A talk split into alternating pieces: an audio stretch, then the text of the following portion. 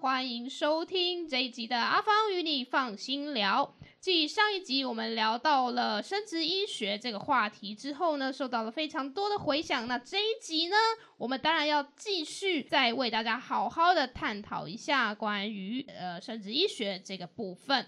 我们这一集一样请到两位专家，一位是我们的威力，嗨，大家好，我是威力，还有另外一位是孟芳，嗨，大家好。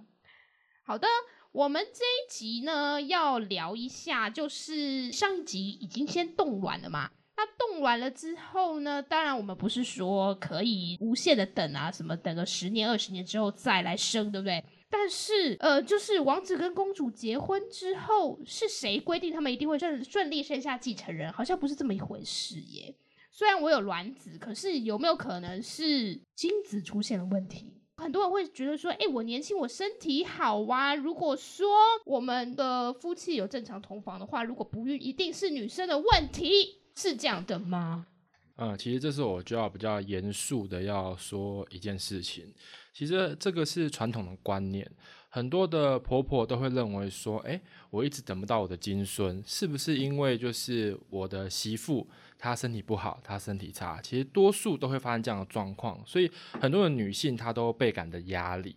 但等到她一来我们的生殖门诊检查以后，却发现说，哎，其实老公他的精虫量非常的稀少，因为老公呢可能长期的酗酒、抽烟一些坏习惯以后，导致他的精虫数量比较稀少，甚至他的形态比较不好，那非这样就非常的严重影响到受精了。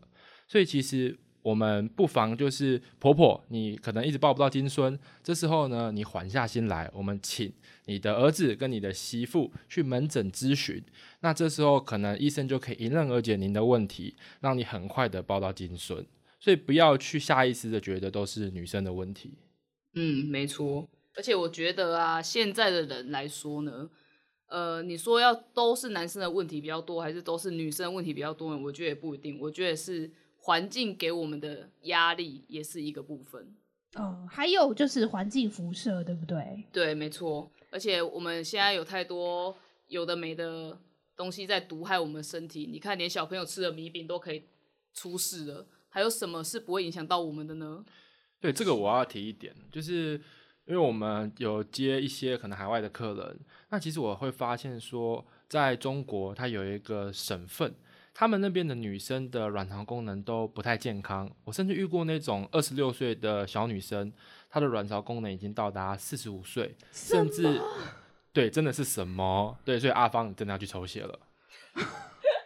先说说，你可以帮我打几折？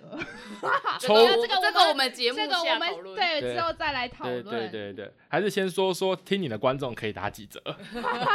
啊，就不开玩笑。那我先不是开玩不是开玩笑，对对，是真的要打折。对对对，真的打折。所以呢，呃，阿芳与你放心聊的听众朋友们可以拿到几折？那威力，你们来咨询，我就会给你们答案。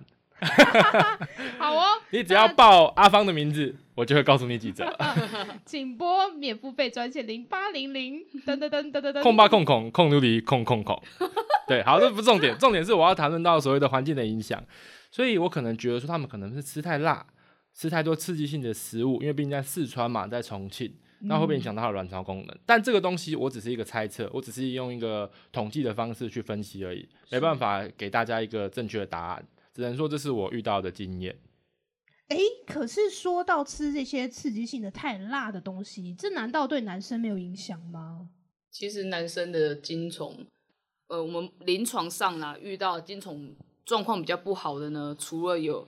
他可能工作的地方是在比较高温的情况之下，像我以前有遇过，说他的工作是在玻璃厂工作的。哦，对，那我们都知道说，你要烧制那些玻璃，其实温度都是非常高的。是的。那你要想看你的那些万马 千 兵、千军万马，对，冲出来之后就毁于一旦了，是吗？就是他可能他的储存，他的环境就是在一个非常不利于他生存的状态啊。那他可能。他取出来给我们检体，我们去后续做检查，那可能就会发现说，哎，他可能死掉部分是蛮多的。对，嗯，或者是说我也是有过客户，他是在一个比较高辐射的地方工作，是对，那他其实他相对来讲，他的他是精虫的形态是比较没那么好的。哦，哦，所以比起什么吃辣那种东西，比较倾向于就是外在的环境会对男生影响比较大。呃，我目前看起来是这样，因为我不会去跟男性顾客聊到说，哎、你最近吃饭的那个，你最近喝酒的频率如何啊你最近是不是有晚上去上酒家太多这样子？对，我相信男性朋友应该不会想跟我聊这个。对，好哦。那所以说啊，其实我们可以知道说，不孕的话也不见得是男生或是女生的问题。那当我现在已经知道我不孕了，哎，我们现在是不是要先定义一下所谓不孕到底什么样叫什么样情况叫做不孕？这个我想要请威力来好好的替大家开示开示一下。什么情况叫做不孕吗？是其实我觉得不能用“不孕”这两个字来，对，其实法呃法定的不是法定，就是一般通俗的不孕呢。梦梦，你可以跟大家讲一下，说到底是位于几岁到几岁？呃，其实目前我们的定义是说，如果说这一对夫妻他们在一年之内有呃很规律的性行为，而且是在没有避孕的情况之下，但是他们都没有成功的怀孕，那这个他们其实是把它称为是难孕，就是困难怀孕，而不是不孕。因为我觉得不孕这个名词呢，它会让先生或太太觉得说，我就是不不会怀孕，我就是不能怀孕，哦就觉得好像没有希望，但其实一切都是可以补救的。就是其实，在可能我们五六年前或者是七八年前的时候，其实大家对于“不孕”这两个字都是很反感的，好像我得了什么绝症一样，可能这严重到癌症的那种等级了。但现阶段其实大家晚婚，加上所谓的科技的发达，可能嗯，我不知道算不算什么手机的发达、社群媒体的发达，导致大家可能更多的辐射、电磁波等等都有可能。那可能渐渐的，就是我们生育的生育的状况都变得比较差，所以它变成的是一种文明病。其实很多人都有这样的问题。那你不要去说，好像这是一个极大的可能隐不敢告诉他人，因为这个已经是一个现阶段一个科技发展所造成的一个问题了。像日本这种就是已经非常发达的国家，他们有很多很多的不孕症的患者，所以不要去呃吝啬的去门诊求诊，因为医生很多时候都可以告诉你真正的解答，说不定其实你不是不孕，只是你可能输卵管阻塞，对，那可能只要经过一些特别的方式，你就可以成功的受孕了。嗯，因为我觉得说“不孕”这两个字给人家的感觉太过沉重，导致于人家会觉得说，哎，我如果来到来到生殖医学科的门诊，是不是就代表说，哎，我是因为我走投无路了我才来？可是事实上，呃，像我们都知道说，我们呃现在呃可能牙齿痛，我们都知道去看牙科，但是为什么我现在觉得说，哎，我只是想要看看我哪里呃，是不是比如说像刚刚威力提到的输卵管是不是有问题呀、或者是说呃先生他可能想说，哎、我想要知道说我精虫有没有问题，那他们都会很羞于去看生殖医学科，甚至男性他会觉得说，我如果去看泌尿科，跟医生讲说，哎、我我我可能生小孩这方面有点困难的话，他们其实是比较难开口讲出来的。对，但是我觉得，就是我们如果说有这个这方面的疑惑的话，我觉得还是寻求专家的意见会比较好一点点。是，所以因为大家往往很难踏出第一步，所以很多人都会希望说，他可以用些什么方法来评估他到底是不是真的难孕。比如说，刚刚孟芳就提到说，在不避孕的情况下，有规律的性行为，但是什么叫做规律的性行为？呃，我觉得一个礼拜至少要一次。好的，好，所以呢，就是大家可以稍微用这个东西为基准去衡量一下。然后，如果说其实该做的有做到，然后就是呃呃一年嘛，我们刚刚说是一年，然后还是没有怀孕的话，所以你有可能是难孕。那这时候呢，就不要害羞，赶快去寻求专业的建议。那但是我们今天来到诊所，我也不知道到底是男方还是女方有问题的时候，这时候要怎么办？是两两个人都检查吗？呃，检查的部分是这样子，就像我刚刚我们上一集有提到的所谓的 AMH，那女性呢，她就要去抽血，那抽血就很简单，就是可能就是一般的抽，可能全身健检的那样的抽血，然后帮你看看你的卵巢功能，那再来的话就是医师会帮你照所谓的超音波，看看你的子宫有没有问题，你的卵巢有没有问题。那这样子呢，其实就可以大致了解说，诶，可能你的不孕状况是为什么了，或者是其实你根本没有不孕，问题不在于你身上。那男生的部分呢，也是就也很简单，当然也是要抽血，但他抽血的可能是抽一些可能身体的一些健康的指数。那最重要最重要的呢，就是要把精虫给我们的孟芳看。那其他家就不是孟芳了，就不要去每去不要去其他家，然后都说我要找孟芳看精虫，那可能就有点诡异了。对，好，那就是给孟芳看了以后呢，孟芳就会去告诉你说，你精虫到底所谓的数量有多少，形态呢会不会长得不好看？可能一般的是圆头的，然后你的是尖头的，那这样就影响受精。那当然还有或者是你的可能活着的特别的少，你可能都是一些死掉的精虫。那这个也都非常影响到你的成功几率。哦，对，我们这边先广告一下，如果你对于这个精虫的形态啊，或者说这个精虫呢，能不能吃一些营养品让它恢复活力的话呢，请记得收听我们下一集的节目。好，所以说男生女生都可以先抽血嘛，这是第一步。对，那接着下一步呢？下一步的话，就是医生他会去评估他们各项的检验数据，去告诉他说：“哎，其实你现在的身体状况是还可以继续尝试自然怀孕呢，还是说需要我们帮你稍微推一把？那这个推一把的部分呢，就是有我们上一集有提到的人工受孕或者是试管婴儿。所以其实听起来也没什么，就是抽一管血的事情嘛，各位。嗯。”对，没错。对，所以阿芳就抽一管血而已，准备好了吗？我们现在就开始。就等下马上就坐车去诊所了。不用，我们武器在身上了。真是太酷了。OK，好哦。那其实很多夫妻他们来到诊所之后啊，他们会问很多问题嘛。他们这些问题的公式之下，是不是有有一些人？他们问的问题会让我们觉得很头痛、难回答。其实是这样子的，呃，不管客户问什么问题，我们一概都是要想尽办法帮客户解决。那当然可能有时候会一些天花乱坠，或者是他看到网络上大家遇到的状况，他会问。比如说，大家第一个会问的就是试管婴儿是不是百分之百成功？你是不是就可以马上帮我做到一个孩子出来？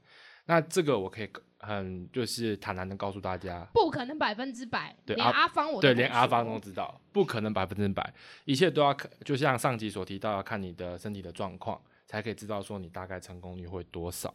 那再来，很多人会问说，哎，试管婴儿，听到试管两个字，会不会他就会问我说，试管是不是把 baby 把胚胎丢到试管里面，它就会变成 baby？我甚至连怀孕都不用。那我这样是不是也不需要找代孕了，交给你们处理就好？其实这是不可能的事情。所谓的试管婴儿呢，它是做成胚胎以后植入到妈妈的体内，然后接下来呢就跟自然怀孕是一样的状况。诸如这些问题呢，其实很多的客户他都会呃，不管是听朋友说、看网上的资料，他都会产生这样的疑惑。所以我才说我建议大家，不管你是看试管，或者是呃看生殖，或者是你看其他的医生的门诊。不管你皮肤痛啊、眼睛痛啊，或者是耳朵痒啊，其实建议都不要先去网上找资料，建议直接去找医生挂号，然后好好理清你的问题在哪里是最好的。是的，各位，我们要学习日本人就是这个职人精神，好吗？相信专业的精神。所以，如果你们有任何疑问的话，真的就是去找专业，只唯有专业呢，才可以给你正确的解答。还有啊，就其实我我也很想要分享，就是说很多人啊，就是在那个什么赏枫季啊、赏樱季啊要出团之前，就会问说：我们会看得到枫叶吗？我们看得到樱花吗？这个我真的很难回答你耶。对，那我只能说，就任何事情其实都没有百分之百啦，所以我才可以说我绝对可以告诉你没有百分之百这回事。但是刚刚威利有提到说。代理孕母这件事情，哎，台湾不是不行吗？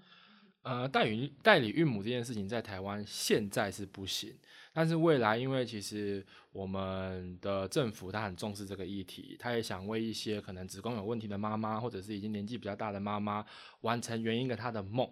那其实政府他有在推动这个计划，其实大家上网都可以去查到。那当然，这个东西目前是还没有任何的法规通过啦。可能还是要等我们政府单位它的一些审核等等，这个我就不太清楚了。但是我们可以提及到一个东西，就是国外的代理孕母。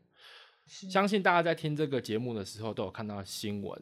首先，第一个就所谓的阿妹的经纪人陈振川，陈振川在前天的时候好像有发一个新闻，是说他的经过代理母已经生了一个宝宝，那他花了四百五十万。那我不太知道他去哪里，但是其实他花用代理母的方式，他其实也成功的喜获一个宝宝。那再来的话，第二个状况就是我们的网妖。那这个网妖呢，我就不多谈了，因为网妖它就是个假的。但是他提到的这个所谓的子宫移植的这个手术，就是把这个子宫移到一个男性的身体里面，这个东西呢，其实在在这个世界的医学里面，大家都想去尝试看看。但真正真正能普及化，其实我相信这不太不太可能那么早了，因为那其实是一个非常高端的一个技术。所以真正现在唯一的方式做所谓的同治，或者是可能就是自己的子宫有问题的，可能就只能在国外寻求一个代理孕母的一个状态，但是费用都会比较贵。是了解了解，好哦。那我刚刚突然想到啊，因为我们上集在讲冻卵嘛，那如果我冻卵之后啊，我经由就是我自然怀孕了，那之后那个卵子用不到，之后我可以捐出去吗？是这样子的，就是你这个冻卵，你的卵子用不到，对，可不可以捐出去？就只能丢了吗？好可惜哦，好不容易拿出来了。事实上是可以做捐赠的动作啦，就是你可以把你这个卵子捐给有需要的夫妻们，因为就像刚刚提到试管婴儿的部分，我们都还是呃以夫妻各提供一部分的原料去做这个试管婴儿这个疗程嘛。但是因为我们最开始有提到，就是说有些。妈妈她可能她自己卵巢功能不好，她每次取卵可能都只取一颗，甚至她可能一颗都取不到。那在这种情况之下呢，其实医生他会建议她说，如果你真的想要圆这个梦的话，要不要考虑去用别人的卵子？那其实像我们医疗端，我们在接受别人捐赠卵子之前，我们都会做很多审核的动作。比如说去看这一个女生她有没有一些遗传性疾病啊，或者是说她有没有一些呃身体上有没有残缺啊？嗯，对，那我们都会经过很严格的审核过后，我们才会让这一个人把他的卵子捐出来给我们需要的夫妻做使用。是，对。那在这里呢，需要跟大家提醒一下，在台湾做。就是捐赠或受赠的这个动作呢，我们完全是隐匿名的，就是他没有办法去知道说捐赠给他的卵子是谁，甚至是捐卵这个人，他也不知道说是谁用了他的卵子。嗯，对，这个是完全性的，是没有任何的交集的。其实这个在华人世界，我觉得是蛮合理的。因为大家都不希望说未来可能你用了别人的卵子，你生下来小孩以后，他想去寻找他的原生妈妈，或者他的原生呃不是原生妈妈，他的有带有他的基因的妈妈，或者是那个妈妈呢想来回去寻找你的小孩。那我其实我们看到，其实很多美国的电影或者是西方的电影，有很多的所谓的百万金先生，还有一些案例，他们都是可能他们的法规就是规定可以，我看到我的捐赠者。我的捐赠者也可以看到我，那导致他们后面就会产生了彼此互认的这个状态，那这可能会影响到原生家庭。是，对啊。对于我觉得，不管是捐赠的人或者是受赠的人，他们都会有一定程度的困扰了，甚至是这个小孩，他可能会开始困惑说：“那我到底是谁？”会有这个疑虑这样子。那我觉得，就是以大家都互忙，就是双盲的情况之下，对大家都是一个好的事情。是的，哎，那像这样子啊，接受别人捐赠的卵子的人啊，那我们可以知道他可能就是在某些方面的功能比较不好嘛。那所以说到时候这个受精卵放进他身体里面的话，有什么要注意的呢？呃，其实对我们来说的话，我们会觉得说不需要刻意去改变你的生活习惯，对你是比较好的一个选择。因为有些人他会想说，哦。我现在把胚胎植入进去了，我我希望它可以好好的待在我身体里面。那我是不是应该跟公司请个假？我请个一个礼拜、两个礼拜，好好躺在床上等待验孕的那一天？但是对于我们来说的话，我们会觉得说，呃，这样是有点太过极端的啦。因为你要想，子宫它其实是在我们身体里面相对来讲是比较末梢的一个器官。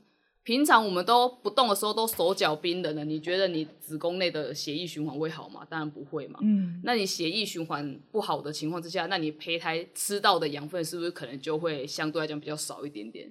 是对，所以我们都会跟客户讲说，就是，哎、其实你还是建议你要有一定的活动量，哦，对，就是说，哎、你不要想说，哎、我我我害怕，所以我都一直躺在床上，我都不敢动。对，对，其实这样子我，呃，刚刚孟芳她用比较专业的角度去告诉我们大家这件事。那我有一个比较实际的案例，应该说我有很多很多的案例，它是来自于国外。是他们来台湾，其实因为可能有工作，或者是家里有小孩要顾，他们不太能长期的待在台湾，所以他们就这样从可能遥远的地方，他飞过来台湾，然后进行所谓的移植的手术，把胚胎放进去了以后呢，隔天马上就回去了。那这时候它其实经过飞机的奔波，然后还有一些车程，嗯那大家可能会觉得说，哎，会不会这样子胚胎又掉出来了？其实大家都想太多了。他们其实你把胚胎植入了以后呢，一切的生活都是照常，你只要不要去可能打篮球啊，或者踢足球那些 什么美式足球那些激烈的运动，你搭飞机啊、搭车啊、爬楼梯啊、上班啊、下班、骑摩托车，其实都是可以的。甚至当你做这些事情的时候，你的身体、你的心理才是在最轻松的状态，因为你跟你的往常是一样的，你不会，你不会用一种就是忐忑不安的心情去躺着，好像每天就是躺着怕胚胎掉出来，那这样子，其实你心情压力会越来越大，那到时候你的压力影响到你的胚胎，反而是不好的。嗯，而且其实像我们会遇到还有另外一个情况是呢，他会问你说，哎、我我看到人家都说怀孕的不可以摄取有咖啡因的东西，那我这样还能喝咖啡吗？我一天我是不是现在不能喝咖啡了？可是我平常我一天要喝两杯。哦，对，孟芳，刚我现场有一个人问我，赖上面对很及时，赖上面有人问我说，是不是不能吃巧克力？对，就是大家都会变成是有一点过度恐慌，因为大家得到的资讯太多了。太可怕了，连巧克力都不能吃，那我人生还有什么意义啊？对，没错，就是这样子。你看你自己都不开心了，胚胎会开心吗？我觉得任何事情都是适量是没问题的，当然说你不可能说我今天为了要害怕，我就完全都不碰任何东西，我觉得这样也有点太过极端了。嗯，对，那对于我个人，这是我个人的意见，我个人再三声明，我个人是是你个人，对我觉得你只要毒品不要吃，烟不要抽，其他呃酒不要要喝，对，其他基本上你想做什么都可以。嗯，没错，因为呢，心理影响生理啊，我们要让就是保持身心愉快。好哦，那我们呢这一集节目呢，也在非常愉快的谈话之中呢，也到一个段落了。这一集跟大家聊了关于什么叫做不孕，还有呢，如果不是不孕哦是难孕孕。对，然后还有接接着后面的一些检查流程，然后而且刚刚已经凹到折扣了，所以呢，下一集让我们继续来关注关于生殖医学可以为你的精虫做什么，敬请期待。那我们这期就这样了，拜拜，拜拜拜拜。